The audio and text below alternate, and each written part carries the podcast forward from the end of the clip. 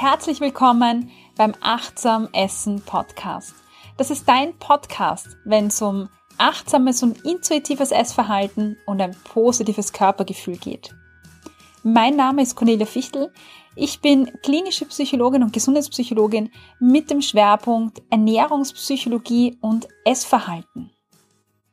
Ja, und in diesem Podcast findest du alles rund um Anti-Diät-Content, ein gesundes Essverhalten, ähm, positives Körpergefühl, wie du das entwickelst. Aber es gibt auch viele, viele Praxistipps, die du gleich umsetzen kannst und jede Menge spannende Interviews. Viel Spaß beim Hören.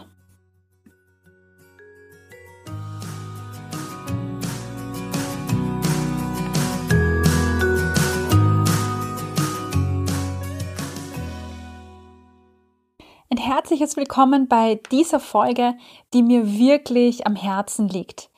Ich werde so oft ähm, darauf angesprochen, ja, aber wie kannst du denn gegen Diäten sein und Übergewicht ist doch nicht gesund und ähm, jetzt sprich doch mal. Und es gibt so viele Mythen und Themen rund um die Themen Mehrgewicht oder Adipositas und mir ist es so wichtig, in diesem Themenbereich aufzuklären und das machen wir heute. Ich habe heute in dieser Folge eine, ein Paper mitgebracht, eine Überblicksarbeit und die ist schon etwas älter, die ist aus dem Jahr 2009 und heißt The Stigma of Obesity Review and Update. Ähm, das heißt, wir beschäftigen uns mit der Stigmatisierung, mit den Vorurteilen, die mit Mehrgewicht einhergehen. Und obwohl die Studie schon etwas oder die Überblicksarbeit schon älter ist, habe ich sie mir deshalb ausgesucht, weil sie einfach einen wunderschönen Überblick über die verschiedenen Bereiche gibt, in denen mehrgewichtige Personen ja, ähm, stigmatisiert werden oder Nachteile erfahren. Und auch wenn du vielleicht nicht mehrgewichtig bist, hör dir die Folge trotzdem an. Es ist so wichtig, weil äh, Betroffene werden in jeden Lebensbereichen stigmatisiert. Viele Menschen meinen das gar nicht böse, sondern wollen ähm, nur Gutes natürlich oder haben gute Absichten. Und ja, trotzdem passiert es und deshalb ist es einfach wichtig, dafür sensibilisiert zu werden und auch über den Begriff äh, Übergewicht vielleicht ein bisschen nachzudenken und den Umgang mit dem Thema Mehrgewicht, Übergewicht ja, zu verändern, zu reflektieren. Ja, und ähm, vorab gleich, jede, jedes Paper, jede Studie und so weiter hat natürlich auch Einschränkungen. Ja, es gibt keine einzige Arbeit, die fehlerfrei ist oder kritikfrei ist. Und deshalb ist mir jetzt wichtig zu erwähnen, dass natürlich ähm, diese Arbeit, die ich dir jetzt vorstelle, diese Überblicksarbeit, ähm, ist eine Zusammenfassung aus ganz vielen Studien, die zwischen 2000 und 2008 durchgeführt worden sind. Ähm, diese Studien sind gesucht worden in wissenschaftlichen Datenbanken und ähm, man hat nach bestimmten Stichworten gesucht. Und alle Studien, die quasi bestimmten Kriterien entsprochen haben, sind in diese Überblicksarbeit, in diese zusammenfassende Arbeit eingeflossen. Und das waren so Stichwörter wie ähm, Übergewicht, Gewicht, ähm, Adipositas, BMI, ähm, Fett, äh, schwer, groß, big. Ähm, ich lese mal die englischen Begriffe vor. Heavyweight, ähm, Discrimination, Stigma, ähm, Prejustice und so weiter. Äh, Blaming, Fat-Shaming, Bullying, Healthcare. Also ganz viele Studien äh, in diesem Bereich sind eingeflossen. Und natürlich, wenn es jetzt Studien eingeflossen sind, die, die ähm, mehrgewichtige befragen, dann beruht das meistens auf Fragebögen zur Selbstauskunft. Das heißt, die Daten sind jetzt nicht ausschließlich objektiv, weil wenn ich meine eigene Meinung ähm, wiedergebe, dann ist es etwas sehr Subjektives. Nichtsdestotrotz ja, sind die Daten sehr, sehr wichtig ähm, und müssen ernst genommen werden. Aber natürlich kann ja eine Stigmatisierung bei einer Person nicht objektiv erfasst werden, weil wie würde man das tun? Und deshalb muss man mit Selbstauskünften arbeiten, weil es natürlich kein objektives Kriterium gibt und keiner irgendwie versteckte Kameras mit hat. Und selbst wenn man versteckte Kameras mit hat, äh, wer beurteilt das jetzt? Also das ist ein bisschen schwierig. Deshalb behält, behalte das im Kopf.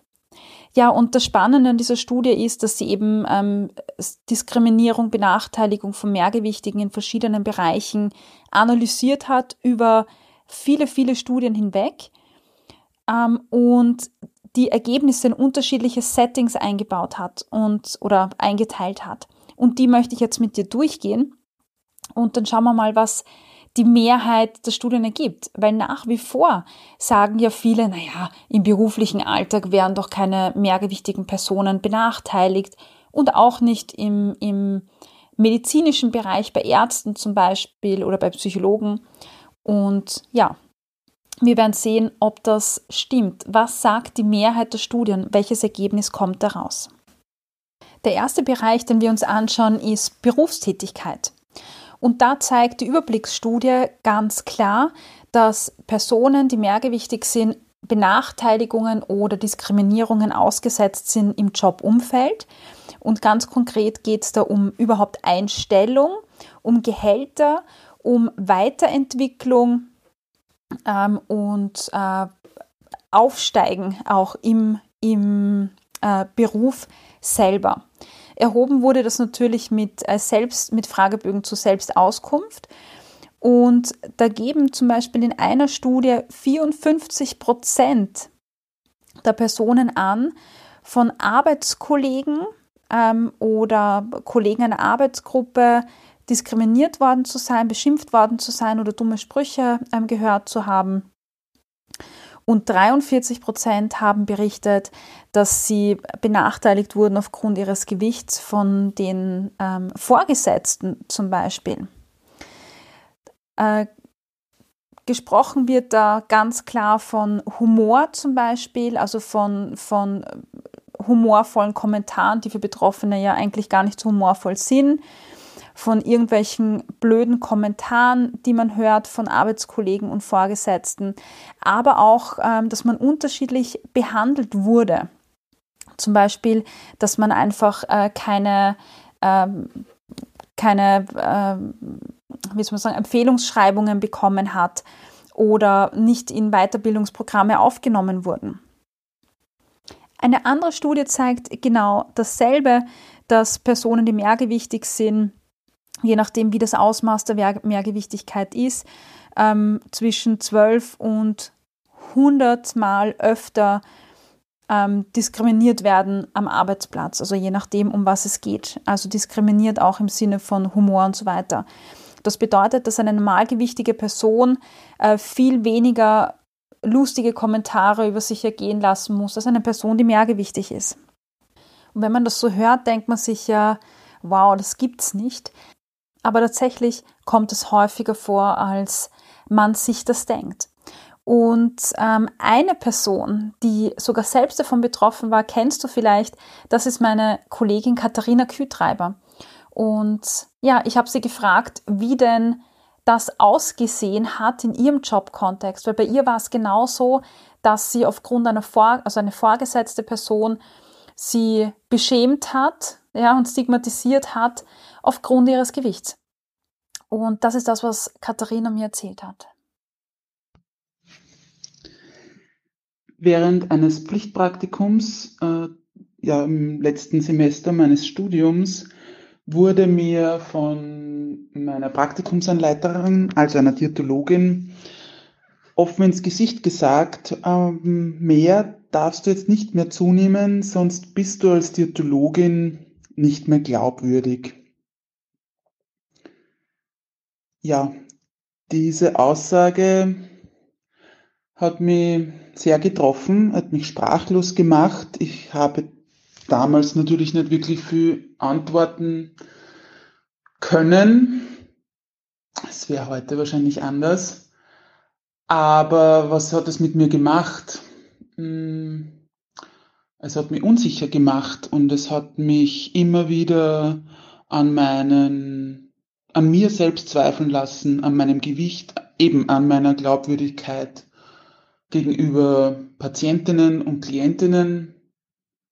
Und ich habe mir natürlich in jedem weiteren Praktikum oder halt dann auch später im Berufsleben immer wieder schlecht oder also schlecht gefühlt oder habe halt gezweifelt daran, wenn ich dort reingehe und ja, mich vorstelle als Diätologin, sei es jetzt eben bei den Kolleginnen in der Küche oder halt bei Patientinnen oder Klientinnen, dass ich nicht als sozusagen gute Diätologin wahrgenommen werde, sondern eher hinterfragt werde. Und ja, das ist kein, kein schönes Gefühl. Und vor allem, weil diese Aussage so einfach dahingesagt war. Und man vielleicht nur dazu sagen muss, dass ich zu dem damaligen Zeitpunkt normalgewichtig war. Und ich mich halt heute frage, wie würde oder wie arbeitet diese Frau mit mehrgewichtigen Menschen, wenn sie zu einer normalgewichtigen Kollegin schon so eine Aussage ähm, macht. Und das macht mir eigentlich sehr traurig und stimmt mir sehr nachdenklich für unsere Berufsgruppe. Und leider sind diese Gedanken oder dieser Zweifel hinsichtlich Berufsbild und dem eigenen Gewicht nicht selten bei Diätologinnen.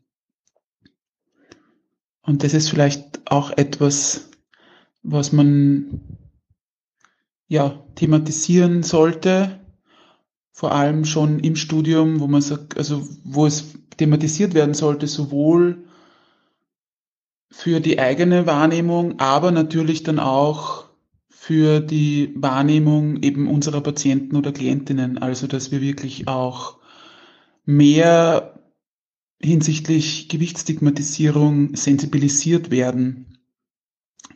Und ich denke, dass das vielen, vielen Studentinnen, aber natürlich auch schon im Beruf stehen, also Berufsleben stehenden Diätologinnen sehr helfen würde. Wow, also ich weiß nicht, ob es dir ähnlich geht wie mir. Wenn ich sowas höre, ähm, ja, habe ich das Gefühl, ich könnte explodieren. Also es ist ein Wahnsinn, was man sich da anhören kann. Und das äh, muss ich sagen, aufgrund jeglicher, also es gibt keine Evidenz, es, es gibt keinen Grund dafür. Also da, da spricht nichts dafür, warum so ein Kommentar auch aus wissenschaftlicher Sicht gerechtfertigt wäre, ja, weil das Gewicht einfach nichts mit Gesundheit zu tun hat. Ja, und eine Sache, die natürlich nochmal spannender ist, die mich aber jetzt kaum überrascht war, hat, war ein weiteres Ergebnis dieser Überblicksarbeit, nämlich, dass Frauen, die mehrgewichtig sind, deutlich mehr betroffen sind von Stigmatisierung am Arbeitsplatz als Männer. Überrascht uns nicht, oder? Denke ich mir. Ja, und jetzt kann man sich die Frage stellen, woher kommt das? Also ich meine, die blöden Kommentare, die kann man sich erklären, äh, weil es, ja, warum auch immer, aber das versteht man vielleicht noch, wenn man sich da hineinversetzt. Wenn man sich aber denkt, Gehälter zum Beispiel oder die Entwicklung im Job, warum, wie kann das da vorkommen, dass man da überhaupt ähm, diskriminiert wird? Und äh, die Überblicksarbeit liefert verschiedene Hypothesen dafür. Kurz zusammengefasst könnte man zum Beispiel sagen, dass mehrgewichtige Personen ja mit sehr vielen Stereotypen zu kämpfen haben.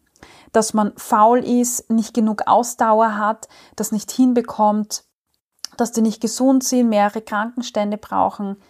Ja, und das ist ein Grund, warum man vielleicht eher Grund dafür könnte sein oder ist, dass Betroffene so häufig in ihrem Leben äh, geschämt werden, also doofe Kommentare und so weiter ernten, dass das einen, einen massiven Effekt hat auf den Selbstwert oder die äh, Selbstüberzeugung, dass ich das zum Beispiel, wenn ich mehrgewichtig bin, mir denke, ich schaffe das nicht, ich kann das nicht. Und dementsprechend nehmen auch mehrgewichtige Personen eventuell weniger teil an Jobtrainings oder suchen sich Jobs, wo sie gar nicht so konfrontiert werden mit diesen Stigmata, ja, weil sie sich nicht zutrauen, äh, dass sie etwas schaffen können, weil sie ja eh ständig die Botschaft von außen bekommen, dass sie faul sind und nichts leisten.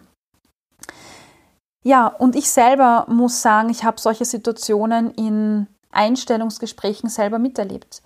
Ich war in, in Bereichen tätig, wo es um Gesundheitsförderung und Prävention ging. Und als wir hier äh, Psychologinnen zum Beispiel gesucht haben, ähm, war es bei den Bewerbungsgesprächen so, dass Personen unterschiedlicher Gewichtsklassen gekommen sind. Und dann ist es natürlich schon so, wenn du zum Beispiel ein Präventionszentrum hast, wo es um Gesundheitsförderung geht, ähm, ja, wenn Mehrgewicht mit wenig Gesundheit assoziiert ist und du vor den Leuten stehst und einen Vortrag hältst über Gesundheit und Prävention, dann stellt man da vielleicht keine Person hin, die mehrgewichtig ist, weil man damit assoziiert, diese selber nicht gesund. Das heißt, man stellt dann vielleicht eher Personen ein, die schlanker sind oder die laut unseren ähm, Definitionen sportlich aussieht. Obwohl man von dem Gewicht, und ich sage das nochmal ganz deutlich, nicht schlussfolgern kann, ob eine Person sportlich ist oder nicht. Ähm, das hat gar nichts damit zu tun. Und ich habe schon oft erwähnt, dass ich selbst bei, bei Läufen überholt wurde von Personen, die stärker waren als ich. Ähm, und als mir Ellie McPie ihren Ball zugeworfen hat, konnte ich den nicht fangen, während sie das Zeug einfach stemmt wie eine Wahnsinnige. Das hat nichts mit Gewicht zu tun. Und wenn ich eben ständig damit konfrontiert bin mit diesen Stereotypen, ist klar, dass ich irgendwann beginne, das zu, zu glauben. Ja, dass ich es eh nicht schaffe und nicht gut genug bin. Ja, und dann ist man vielleicht auch so unsicher, dass man so Kommentare, blöde, humorvolle Kommentare also die für andere lustig sind, nicht für einen selber, hinnimmt und vielleicht sogar mitmacht. Ein anderer Bereich, in dem es zu Stigmatisierung, Diskriminierung, Benachteiligung kommt, ist der Healthcare-Bereich, also der Gesundheitsbereich. Habe ich gerade schon angesprochen in einem Beispiel. Aber mehrgewichtige Personen oder adipöse Personen ähm, werden ja auch hier benachteiligt in verschiedenen Formen. Zum Beispiel ist es genau äh, das Gleiche, wenn ein Psychologe in einer Gruppe ist, wo es um Weight Management geht oder um Gesundheitsförderung. Da wird immer das Gewicht angesprochen. Ja, dass man sagt, ja, mehrgewichtige Personen ähm, sind nicht äh, gesund und deshalb gibt es dann so Motivationsgruppen, Schweinehundgruppen, ja, dass sich auch Adipöse zum Beispiel mal endlich zusammenreißen können und Sport machen oder sich zusammenreißen und die Schokolade nicht essen. Ähm, also lauter so blöde Vorurteile, die überhaupt nichts mit dem Gewicht zu tun haben. Also das betrifft Psychologen genauso, die vielleicht davon ausgehen, dass Personen einfach nur schwach genug oder nicht diszipliniert genug sind. Das betrifft Ärzte, ja, gerade im Zusammenhang häufig, häufig mit äh, im Lipothem-Bereich genauso, wo Ärzte Betroffene sehen, ähm, dann sagen, naja, sie reißen sie sich ein bisschen zahm, abnehmen müssen wir auch und kommen gar nicht auf die Idee, dass irgendeine Erkrankung im Hintergrund liegen könnte, wie ein Lipodem. Man wird kaum darauf angesprochen und sehr selten aufgeklärt, weil Mehrgewicht immer sofort mit diszipliniert und zu viel Essen in Verbindung gebracht wird. Und wenn ich als Experte diese Überzeugung habe, dass eine Person sich nicht zusammenreißt und einfach zu viel isst und faul ist und sich nicht bewegt, dann nehme ich vielleicht bestimmte Beschwerden gar nicht so ernst, wenn dann jemand kommt mit äh, Knieschmerzen, dann heißt es, naja, nehmen es mal ab und dann gehen die Knieschmerzen schon weg. Dasselbe ist bei Schlafproblemen und bei Rückenschmerzen. Das, das Mittel oder die Medizin äh, der Wahl ist sehr häufig Abnehmen. Und das führt dazu, dass mehrgewichtige Personen schon mal gar nicht mehr zum Arzt gehen, Arztgespräche gar nicht mehr ähm, aufsuchen, weil sie eh immer auf ihr Gewicht angesprochen werden, weil sie ständig auf die Waage steigen müssen, weil es, was eine massive Belastung sein kann für Betroffene. Ähm, und ja, sich einfach schämen dafür. Ja, und dann gehe ich da gar nicht mehr hin und dann bleiben vielleicht Erkrankungen, die man behandeln könnte, einfach unentdeckt. Oder Erkrankungen oder Beschwerden, die da sind, werden eben nicht äh, näher untersucht, weil man sagt, na okay, das ist eh wegen am Gewicht. Also hier gibt es massive ähm, Vorurteile, die dazu führen, dass Betroffene nicht die Versorgung bekommen, die sie, so, die sie ähm, verdienen. Und da gibt es, wenn man googelt, auch Stellungnahmen von Ärzten, die das tatsächlich auch öffentlich in Interviews gesagt haben, die zugeben und sagen, ja, für mehrgewichtige Personen nehme, nehme ich mir weniger Zeit im Gespräch, als wenn jetzt eine schlankere Person kommt. Und ich finde, das ist schon sehr massiv. Ja, aber ähm, was rede ich da eigentlich? Ich habe eine Person gebeten, vielleicht kennst du sie auf Instagram unter Schönwild. Ähm, ich habe mit Jules gesprochen, weil auch sie äh, unlängst, vielleicht hast du es mitbekommen, einer ja, Situation ausgesetzt war, als sie bei ihrer Gynäkologin war. Und äh, Jules hat mir von diesem Erlebnis berichtet. Bitteschön. Ich war vor kurzem bei meiner Gynäkologin zur Vorsorgeuntersuchung und sie hat mich ganz freundlich empfangen, hat gefragt, wie es mir geht. Ich habe so ein bisschen erzählt und der zweite Satz war dann direkt schon die Frage, und wie sieht aus mit ihrem Gewicht? Und dann habe ich ihr erklärt, dass ich gerade auf dem Essstörungsheilungsweg bin und total super Fortschritte mache und dass für mich die Essstörungsheilung nicht damit gleichzusetzen ist, dass ich am Ende des Tages schlank bin, weil vielleicht gibt es mein Körper gar nicht her. Mir ist es erstmal wichtig, dass ich wieder eine gesunde Beziehung zu Essen aufbaue und auch zu meinem Körper und wie mein Körper dann aussieht, das entscheidet der. Und das war für sie so total, ja, nicht annehmbar. Und ähm, ich habe dann, aber das, also warum es nicht annehmbar, das kommt jetzt sofort. Ich habe ihr dann äh, gesagt, es wäre total schön, äh, wenn wir nicht weiter darüber reden, weil ich habe auf diesem Gebiet andere ExpertInnen, mit denen ich da zusammenarbeite und sie ist ja am Ende des Tages Gynäkologin und für gynäkologische Sachen zuständig und dass ich auch deswegen hier bin zur Vorsorge und wir uns darauf besser konzentrieren sollten. Und ich das nett finde, dass sie nachgefragt hat, aber es auch schön wäre, wenn sie es dann be dabei belässt. Und dann wurde es krass. Dann hat sie meine Grenze, die ich da verbal gesteckt habe, super freundlich, super höflich, sehr erklärend, nicht beachtet und hat ähm, mir ganz mal eben so aus dem Stegreif dazu geraten, ohne irgendwelche weiteren Daten von mir einzuholen. Sie kennt mein aktuelles Gewicht nicht, meine, meine Größe kannte sie, glaube ich, auch nicht. Äh, BMI hatte sie auch nicht ausgerechnet, Blutwerte, gar nichts. Also sie hatte keine Werte von mir und ähm, hat dann einfach gesagt, so, wie sieht's denn bei Ihnen mit einer Magen-Bypass-Operation aus? Das könnte ich Ihnen wirklich, äh, würde ich Ihnen wirklich ans Herz legen. Und dann habe ich ihr halt wirklich gesagt, so, ähm, Entschuldigung, aber Sie sind hier gerade massiv über meine Grenze gegangen und das grenzt gerade an verbale Gewalt, was Sie hier machen. Und hat die mich mit ganz großen Augen angeguckt, weil ich glaube, sowas hat sie noch nie gehört. Und ich kann es nachvollziehen, weil ich kannte das auch lange nicht, dass mir Menschen Grenzen aufgesteckt, äh, aufgezeigt haben oder ich selbst Grenzen aufgezeigt habe, weil ich da einfach gar nicht mutig genug zu war. Aber jetzt, wo ich einfach weiß, wer ich bin, wofür ich stehe, was ich mache und ähm, was, ich weiß ja, was ich will und was ich nicht will und ich will nicht von einer Gynäkologin, die keine Ernährungsberaterin ist oder Diätologin oder was auch immer ist, ähm, Expertin für was auch immer, ähm, möchte ich keine Ratschläge und Tipps bekommen, ähm, ja, für eine Magen-Bypass-Operation. Das fand ich sehr, sehr übergriffig.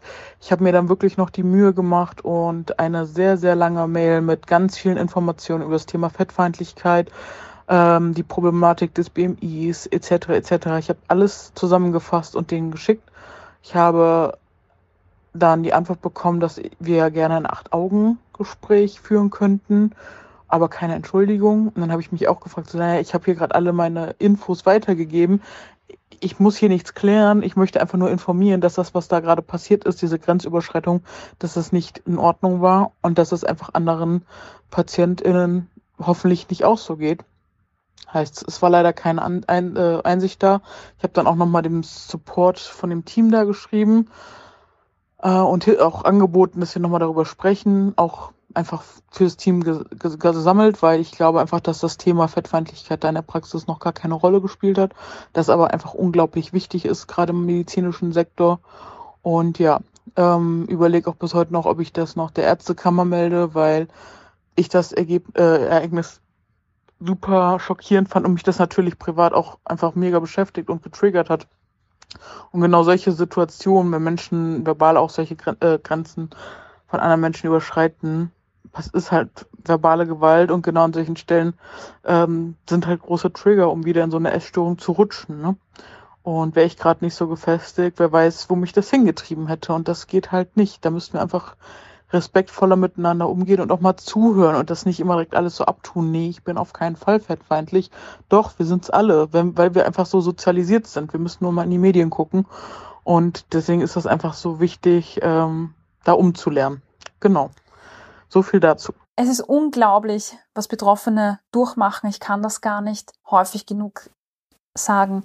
Ich habe das damals bei Jules Insta-Story mitbekommen und ich bin fast aus allen Wolken geflogen, weil ich das einfach unglaublich finde. Und ich kann nur sagen, wirklich schließt die Ohren. Ich weiß, das kann man gar nicht so umsetzen, aber es ist ein Wahnsinn, was Betroffene aushalten müssen in dem Bereich. Und ich kann dir auch sagen, gerade äh, Kolleginnen, die ähnliches machen wie ich, ja, die bekommen deutlich mehr Hate-Kommentare auch auf Social Media, als ich es bekomme, weil die Kompetenz dieser Person angezweifelt wird und die Person nur auf ein, ihr Äußeres reduziert wird. Da gibt es dann Kommentare, ähm, die will ich hier gar nicht aussprechen, ja, weil sie einfach triggern und massiv sind.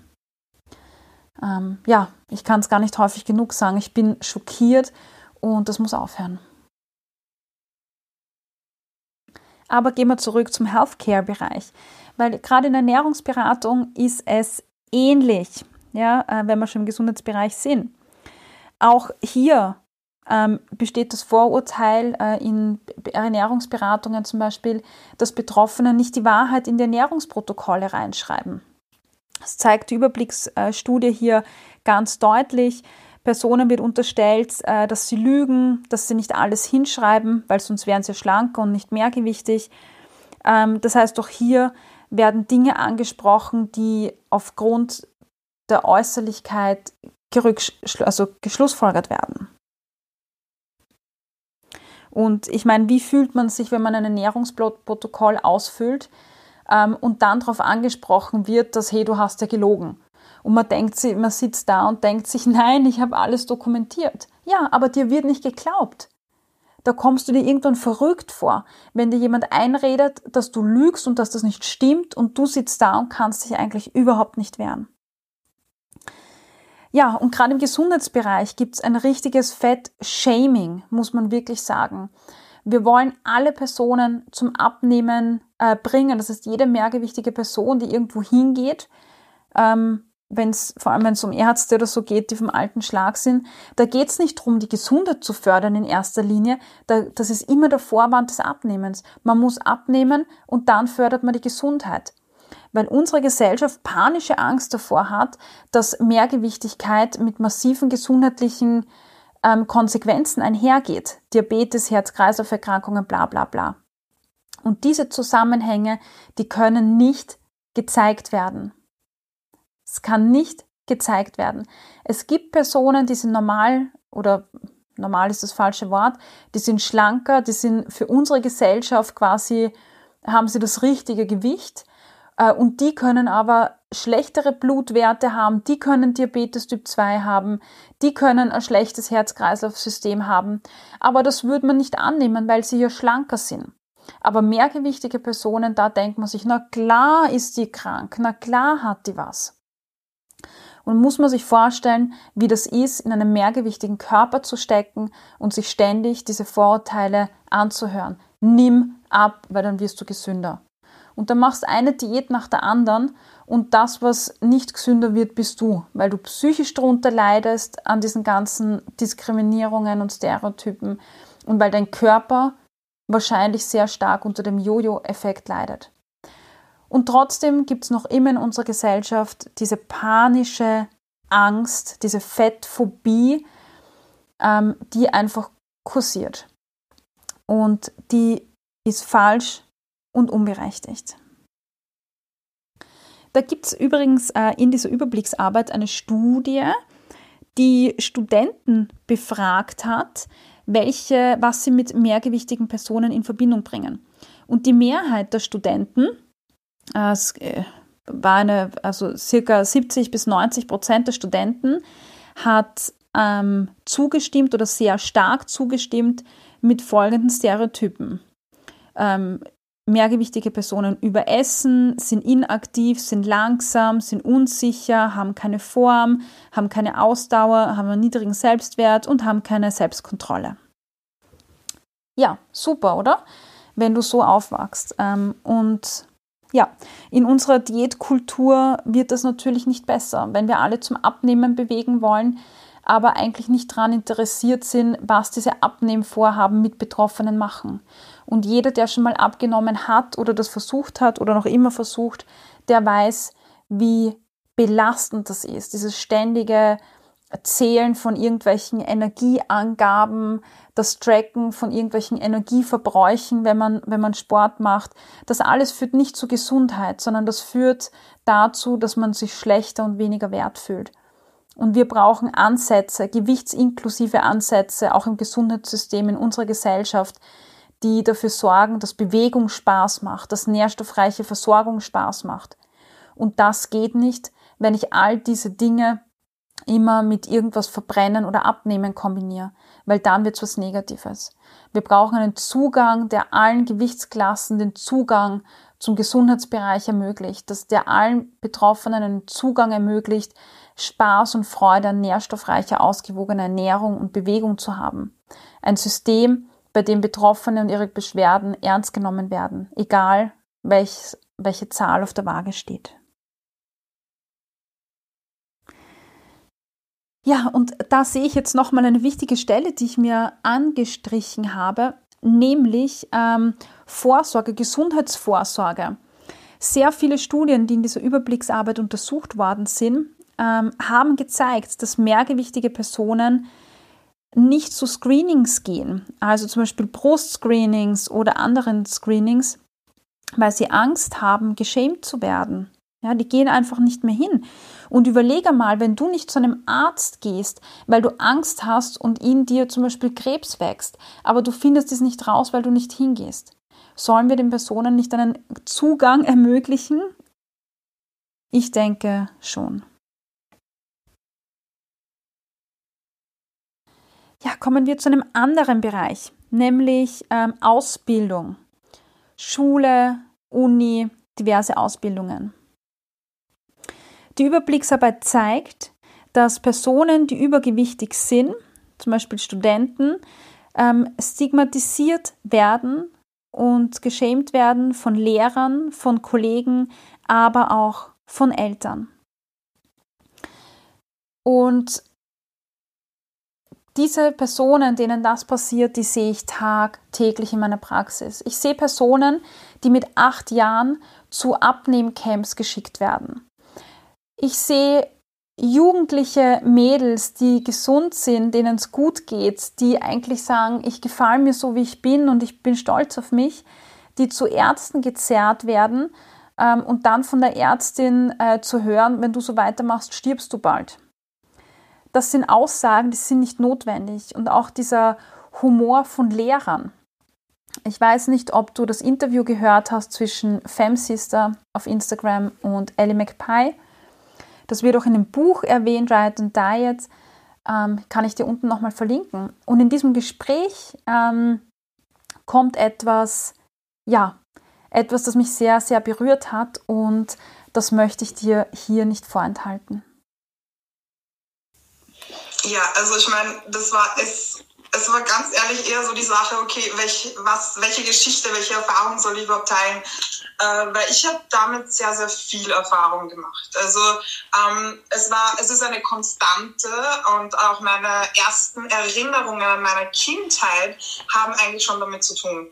Das heißt, sogar meine Erinnerungen an, an wie ich vier, fünf, sechs Jahre alt bin, haben schon mit dieser Thematik zu tun. Aber ganz, äh, ganz stark ähm, war etwas äh, eben, was ich auch für dich eben sozusagen, ähm, äh, worüber wir eigentlich schon eben dann äh, geredet haben, war dieses eine Erlebnis, als ich äh, 14 war und auf die Handelsakademie gewechselt bin. Und ich meine, mit 14 in der Pubertät, es ist eh alles äh, so enorm schwierig. Man äh, ist in einer Phase, mit der man selbst sozusagen erstmal zurechtkommen muss, wie sich der Körper verändert. Und ähm, man muss äh, wissen, dass ich halt äh, eigentlich also aus einer Arbeiterfamilie komme, aus einer polnischen Arbeiterfamilie. Das heißt, ähm, es war für mich war Sprache immer schon ein, ein sehr schweres Thema. Und dann ähm, kam es eben, und das ist halt so, so, das hat sich so eingebrannt, dieses Erlebnis. Also das kann ich gar nicht beschreiben. Ähm, dass ich in meiner zweiten Englischstunde war und äh, es wurde irgendeine Frage auf Englisch gestellt und ich habe es nicht beantworten können, weil ich es nicht verstanden habe in dem Moment. Also irgendwie habe ich nicht verstanden, was er von mir wollte oder was er gesagt hat. Und äh, dann hat er mir eigentlich auf Englisch ins Gesicht gesagt. Man muss sich denken, ähm, dieser Lehrer ist ungefähr einen Meter von mir weggesessen oder weggesessen von mir auf einem Tisch und schaut mich an und sagt mir ins Gesicht auf Englisch, ähm, naja, ist ja kein Wunder, dass du es nicht weißt, weil dick und faul kommt ja miteinander einher. Und man muss sich denken, in dieser Situation, ich war 14 Jahre alt, ich sitze in dieser Schulklasse mit über 20 anderen Kindern oder Jugendlichen und er fängt an zu lachen und natürlich fängt auch die ganze Klasse an zu lachen. Und das war so einschneidend, dieses Erlebnis, dass ich jahrelang damit zu kämpfen hatte, und auch sehr, sehr stark immer daran gearbeitet habe, als nicht faul zu wirken. Das heißt, ich habe immer versucht, viel, viel, viel, viel mehr Arbeit in etwas reinzustecken wie andere, nur damit mir sozusagen nicht gesagt wird, dass ich faul bin, weil ich ja dick bin. Das heißt, jeder, der mich sieht, weiß automatisch, ich bin faul. Das ist etwas, was ich ich glaube, fast ein Jahrzehnt nicht herausbekommen habe aus meinem Kopf. Also das war richtig harte Arbeit, was er innerhalb von 30 Sekunden bei mir ausgelöst hat. Und das, ähm, und ich glaube, wenn es das einzige Erlebnis gewesen wäre, dann wäre es vielleicht nicht so hart gewesen, aber das war halt dann sozusagen das i-Tüpfelchen auf einem, äh, sozusagen, auf einer Ansammlung von Erfahrungen, die, äh, die dann einfach schon zu viel waren. Furchtbar. Es ist einfach nur furchtbar, wenn ich mir vorstelle, in einer Umgebung zu sein, in der ich unterstützt werden soll, supported werden soll und gefördert werden soll, um dann nichts anderes zu erfahren als blöde Kommentare und ein Shaming auch noch dazu, nicht nur für mich, sondern auch vor allen anderen Menschen, die dann loslachen und sich lustig machen. Und ich glaube, auch kritische Personen, die hier zuhören, werden mir zustimmen, wenn ich sage, dass dieses Shaming und die Diskriminierung von betroffenen Personen nicht hilft. Alles passiert unter dem Vorwand, die Gesundheit zu fördern oder das meiste. Und bei dem, was wir tun, fördern wir die Gesundheit ähm, von Betroffenen nicht. Ich kenne so viele Kinder, Jugendliche, die einfach nur drunter leiden, die Geld bekommen von ihren Eltern, wenn sie eine Nachspeise nicht essen, die keinen Zugang haben zu Süßigkeiten und wenn sie dann bei Freunden sind, wo Süßigkeiten erlaubt sind, Unmengen von denen essen. Nicht, weil sie undiszipliniert sind, sondern weil das ein psychologischer Mechanismus ist. Ja, das ist, da findet eine Aufwertung statt und ein Überessen, das einem Binge-Anfall gleicht, das man nicht unter Kontrolle hat. Das sind Dinge, die wir schon bei kleinen Kindern fördern. Und ähm, das wird dann natürlich im Erwachsenenalter nicht einfacher. Hört auf, Kindern zu sagen, sie sollen abnehmen oder sie sind zu dick oder sonst irgendwas und beginnt Kindern die Freude am Sport zu zeigen, die Freude am Kochen oder verschiedensten Dingen zu essen. Kein Kind der Welt hat Spaß beim Sport, wenn man doofe Kommentare hört. Und ich weiß, wovon ich spreche, weil ich war immer eins der Kinder, die nicht gut genug waren. Ich war eins der Kinder, die auf Sportcamps waren, wo die Sportlehrer, die, weiß ich nicht, 30 waren vielleicht, ähm, sich über die Kinder lustig gemacht haben, über mich lustig gemacht haben. Ich kann gar nicht sagen, wie oft ich zu Hause gesessen bin und ja, geweint habe, weil alle mit dem Völkerball auf mich geschossen haben, weil ich in der Schule immer als Letzte ausgewählt wurde äh, im Sportteam. Ich war eine von denen immer, die als Letzte da saßen, äh, wo die Gruppen sich gestritten haben, wer denn die Conny nimmt, die eh nichts zusammenbringt. Ich weiß, wie schlimm das ist und ich finde, kein Kind sollte das durchmachen, weil ich hatte nie Freude an Bewegung. Für mich war Bewegung, andere lachen über mich, ich bin schlecht und ich krieg's nie hin. Und das ist dann später im Jugendalter auch nicht besser geworden. Äh, wenn ich dann gesehen habe, dass andere Freundinnen jahrelang schon tanzen oder reiten oder Ballspiele spielen. Was ich nie gemacht habe. Natürlich war ich dann auch im Erwachsenenalter oder im Jugendalter äh, immer schlechter. Und das ist keine lustige und keine schöne Erfahrung. Ja. Und dann natürlich ein weiterer Bereich Beziehungen. Mehrgewichtige Personen werden nicht nur im Berufskontext, im Gesundheitskontext oder im Ausbildungskontext diskriminiert, sondern werden auch konfrontiert im Beziehungsbereich. Ähm, in Filmen sind es nie die Mehrgewichtigen, die Erfolg haben und die Hauptakteure sind. Es sind immer die Personen, die dem Schlankheits- oder Schönheitsideal entsprechen. Insofern ähm, haben zum Beispiel mehrgewichtige Personen laut dieser Überblicksarbeit weniger Chancen auch im, im Dating-Bereich. Ja, weil man damit verbindet, na gut, mit der Person kann ich keinen Sport machen, mit der kann ich nicht laufen gehen, das wird nicht lustig. Und weil auch die Dating-Welt natürlich sehr ähm, oberflächlich ist, ne, wo es ums Äußere geht. Also gerade das Online-Dating, da haben mehrgewichtige Personen sehr häufig einfach keine Chance, weil man Menschen aufgrund des Äußeren beurteilt und Menschen gar nicht erst die Chance bekommen, kennengelernt zu werden, weil man sofort rechts oder links, ich weiß gar nicht welche Richtung, links, glaube ich, ähm, wischt. Ja, und wenn man sieht in Online-Plattformen, ähm, wird man ja auch ständig gefragt, wie groß man ist, wie schwer man ist. Und wenn man kein Foto hat, das Modelmaßen entspricht, wird es nochmal äh, schwieriger. Außerdem sind mehrgewichtige Personen immer die lustigen Freunde, die Buddies, mit denen so cool ist, Zeit zu verbringen, bei denen man sich so verstanden fühlt und die man einfach nur knuddeln möchte die ganze Zeit, die man um sich haben möchte, weil es die besten Kollegen sind. Aber eine Beziehung kann man sich nicht vorstellen. Weil, was würden die anderen sagen? Wäre doch total peinlich. Was ist, wenn ich mit einer mehrgewichtigen Person auftauche? Außerdem geht es sehr häufig um Selbstdarstellung. Ähm, ich will mich mit meinem Partner ja auch selber aufwerten. Und wenn mein Partner, ähm, keine Ahnung, eine bestimmte Körpergröße hat, eine bestimmte Haus Hautfarbe, eine bestimmte ähm, Körperform, äh, wo Muskeln sichtbar sind, fühlt man sich selber auch gleich viel stärker und besser. Aufgrund des Halo-Effekts. Weil diese tollen Eigenschaften des Partners dann auf einen selber überstrahlen und man fühlt sich besonders, wenn so ein toller Partner mit einem selbst zusammen ist. Ja, also das waren einige Beispiele. Ähm, den Medienbereich habe ich ja auch schon erwähnt. Ne? Ähm, wer bekommt die Hauptrolle? Wer wird ausgemistet ähm, und wenn eine mehrgewichtige Person eine Hauptrolle bekommt, dann ist es immer ein Transformationsfilm oder bis vor kurzem war es so, ein Transformationsfilm, wo es darum geht, dass die Person vom hässlichen Entlein zur heißen Braut wird. Und ja, ist natürlich auch nicht schön, das anzusehen und das zu bekommen, äh, zu, zu sehen und diese Vorurteile dann auf das eigene Leben übergestülpt zu bekommen. Ja, und jeder, der sagt, Stigmatisierungen gibt es nicht in unserer Gesellschaft und das ist Einbildung und das stimmt nicht.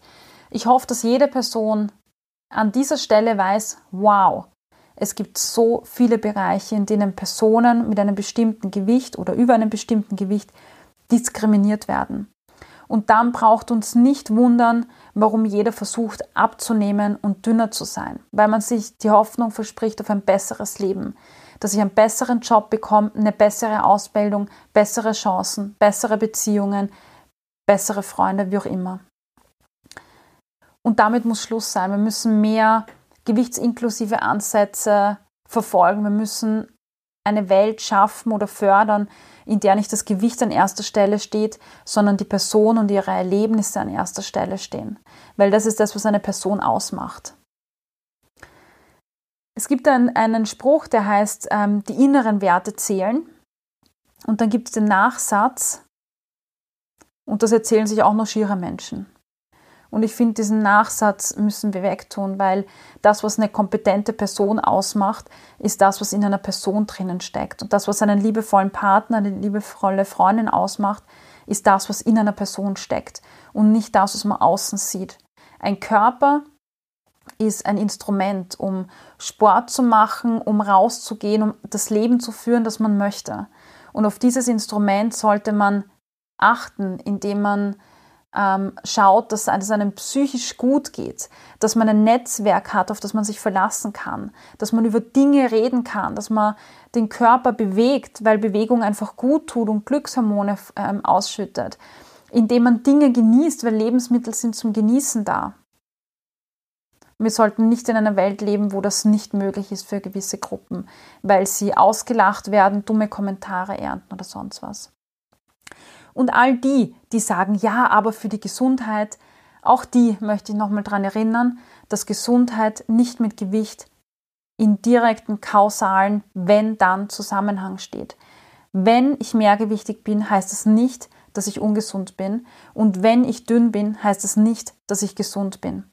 Und das müssen wir im Kopf haben, damit wir diese Fettphobie ablegen können und an den Dingen arbeiten können, die wirklich wichtig sind an der Gesundheit, an der psychischen Gesundheit, an der physischen Gesundheit. Und das geht nur, wenn wir eine Umgebung schaffen, in der das eben auch möglich ist. Ja, in diesem Sinne danke ich dir, dass du zugehört hast.